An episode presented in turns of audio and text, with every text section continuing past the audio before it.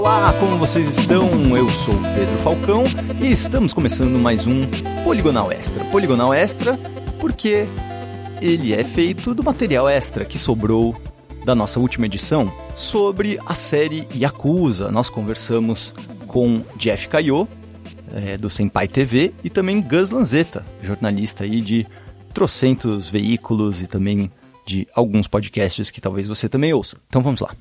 A gente é games! E para perceber como o Yakuza foi importante para SEGA, que em 2007 eles fizeram um filme do Yakuza, baseado no primeiro jogo, que eu vi. E é muito ruim. que ele entra naquela categoria daquele podcast que a gente fez há algum tempo atrás uhum, de adaptações dos... de videogames que não, que não consegue entender direito como adaptar um videogame. Sim. Isso, o que é esse... é uma pena, porque esse filme foi dirigido pelo Takashi Miki, é, que é do 13 Assassinos, de, nossa, trocentos, é, It the Killer, trocentos filmes fodas do, do, do Japão é, esse cara tá, tá por trás, assim. Se você já viu um filme japonês é, mais moderno, de samurai, sangrento, com certeza foi Takashi Miike que, fez. E, e, isso mostra como a SEGA tava apostando em Yakuza, Sim. porque ela, ela é, cara, é o grande esse É, o grande, tipo, se eles terem escolhido Takashi Miike é porque, tipo, é isso, é muita grana e é, tipo, high stakes mesmo, porque era o, o grande diretor da época, é um dos, hoje, grandes diretores do Japão, então. Esse filme dá pra achar, o, o nome dele é Yakuza Like a Dragon, uhum. eu acho que em inglês, eu acho que dá para você ver no YouTube. Eu uhum. pelo menos vi no YouTube. São duas horas assim que são deploráveis, são bem ruins. É aquele típico caso que eles tentam condensar em duas horas um jogo que leva, tipo, 10, 15 horas no mínimo pra, pra, pra você ver, entendeu? Entendi. Então eles tentam condensar muita coisa, é meio, meio zoado. A gente é games! E aí, essa outra pergunta que é: todos esses jogos saíram no Ocidente? Todos eles saíram uh, a sua versão. A sua não, versão. O, o, medieval não saiu no, no Não, Ocidente. não, não. Então, os spin-offs é não. É, não. Os numerados, os, os numerados saíram. Todos os numerados certo. saíram, menos os do PSP. E o terceiro jogo saiu totalmente ripado, capado, capado de minigames. que eles achavam que os ocidentais não iam gostar. Nossa. E tiraram. Que estranho. Tiraram tudo. Bom, aí essa é a série principal. E aí tem trocentos spin-offs pelo que vocês estão falando. Sim, tem dois de PSP dois PSP, o Kurohyo 1 e 2, que contam uma história completamente diferente. Com completamente diferente. Completamente absurdos, assim, do tipo... universo. Devem ter um ou outro mafioso tá. é, associado a algum clã que você conhece na série, mas a história é de um moleque que meio que precisa escapar da polícia porque ele cometeu um assassinato e para isso ele precisa de um dinheiro, que ele precisa entrar num circuito de lutas clandestinas para vencer a arena, o ringue, todas as lutas de arena que vem, vieram nos jogos seguintes é, são desse jogo. Meu, se, se de fato fosse uma novela, isso ia ser o, o núcleo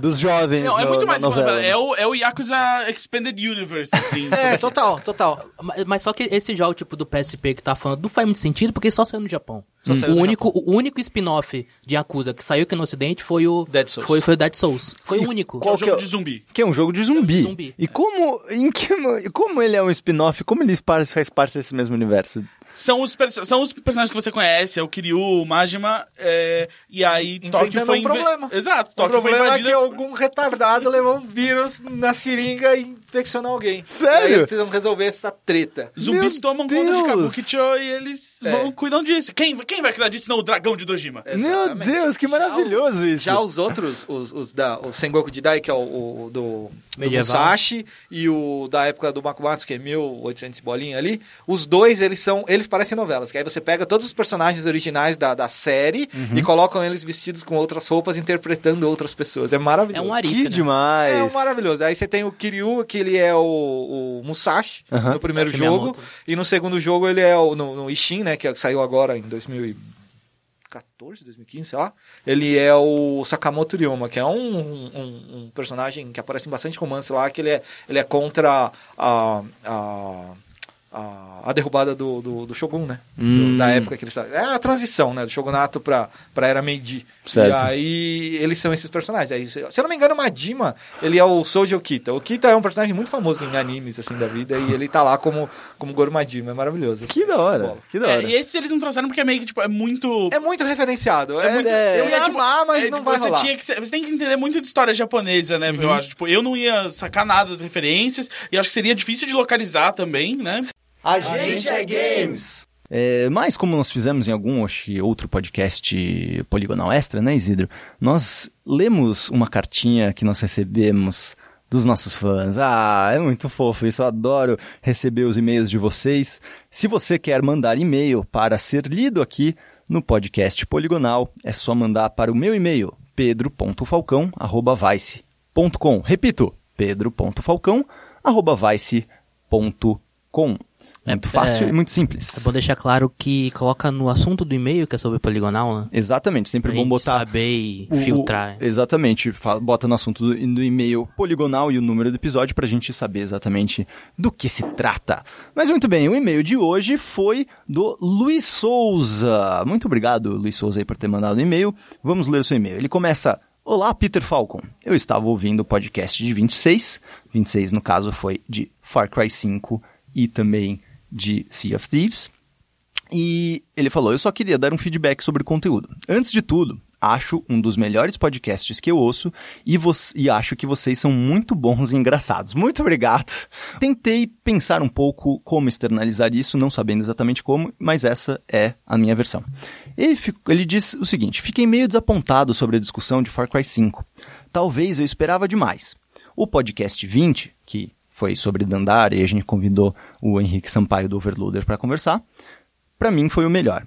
Porque a opinião de vocês neste do 26 do Far Cry foi apenas uma tradução do pessoal americano. Não que eu discorde de nada, mas achei que faltou um pouco de uma opinião diferente, uma visão diferente, até porque o Brasil é outro país.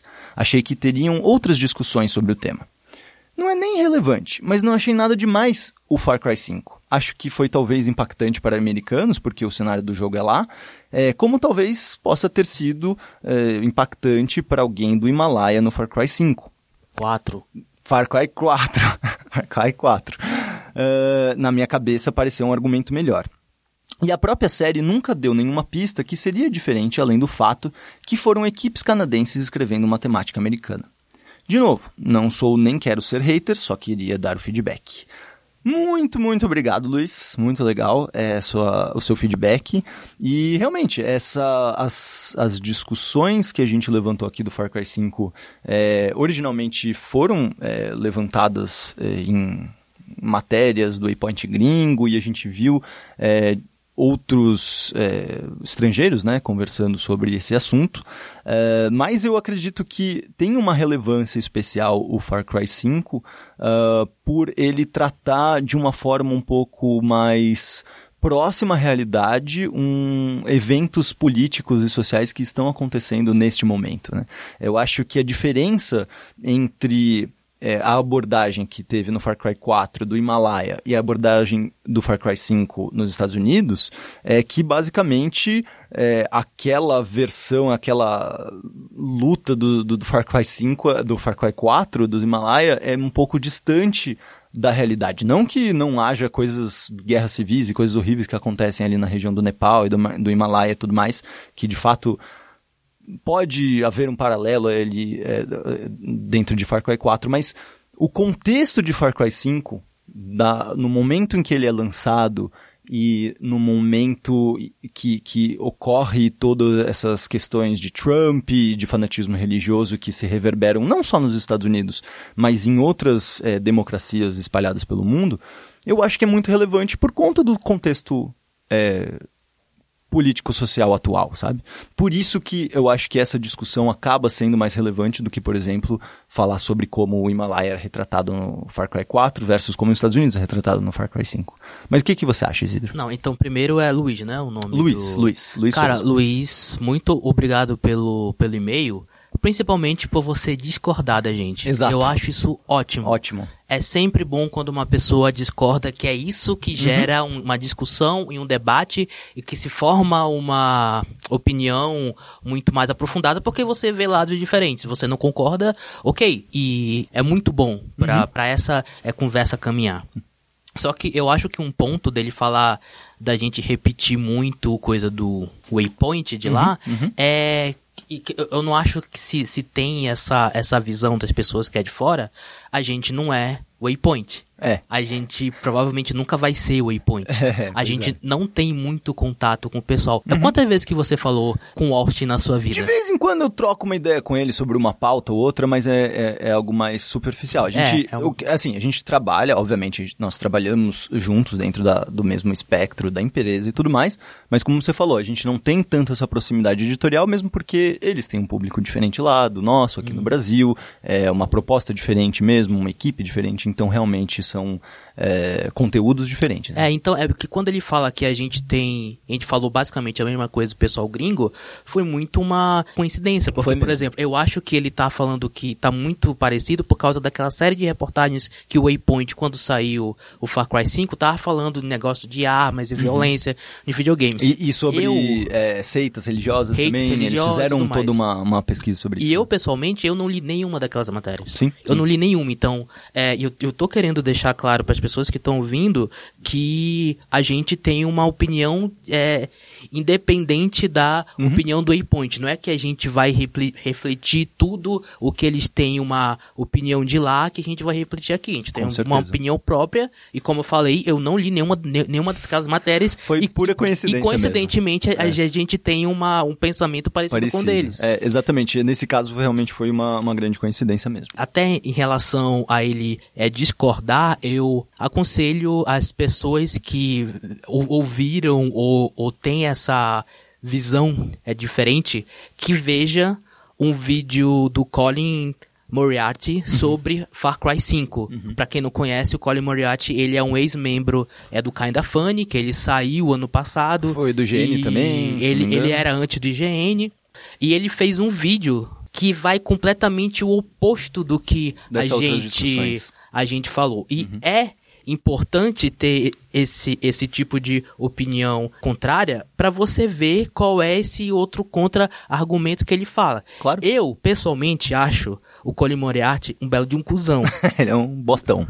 Mas é importante ele ter essa voz e você ver esse outro lado para ver se você é concordo ou não e uhum. para você formar essa opinião desses, é desses dois lados. Uhum. O Colin Moriarty, ele é muito ligado à direita americana. Uhum. E o Waypoint é muito mais ligado, vamos dizer, à esquerda, por, uhum. por assim dizer. Uhum. Então, se você ou, ouviu o podcast e não concorda com nada que a gente vê, então dá uma olhada no Colin Moriarty, no vídeo que ele, que ele fala, que ele tem os pontos dele, que ele Talvez ataca... até discorde parte dos pontos dele. Então, que discorde, uhum. mas o importante é você ter todo esse Total. espectro de opiniões para assim se formar uma discussão um pouco mais saudável, entendeu? Mesmo eu não, eu não, vamos dizer, concordo em nada, mas você tem um o completo direito e ele tem o completo direito de falar o que ele pensa e você, se você quiser, eu dou essa dica. Se você não uhum. concorda, você vai lá no YouTube,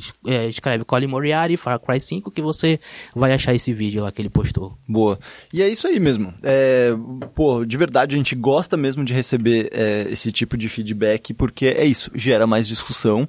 É, e esse é o grande intuito deste podcast. Eu sei que, na maioria das vezes, quando a gente chama as pessoas aqui, a gente acaba concordando com, com a maioria das coisas que são ditas, é, mas isso é importante mesmo. É importante é, ver esse outro lado e, e é importante esse feedback para a gente entender também que uh, é uma coisa que a gente discute muito internamente, né, Isidro, sobre como esse mercado, é, digamos, da indústria de games AAA americano e tudo mais, qual que é a grande relevância deles para jogadores brasileiros? É, o essas discussões que são levantadas por jogos estrangeiros valem aqui ou não, e é, e é realmente um, um assunto é, que é muito importante pra gente. Então, muito obrigado aí pelo seu feedback, Luiz, e para quem quiser mandar, repito, é só mandar para o meu e-mail, mande sua pergunta, mande sua, seu feedback, seu comentário que a gente quer ler.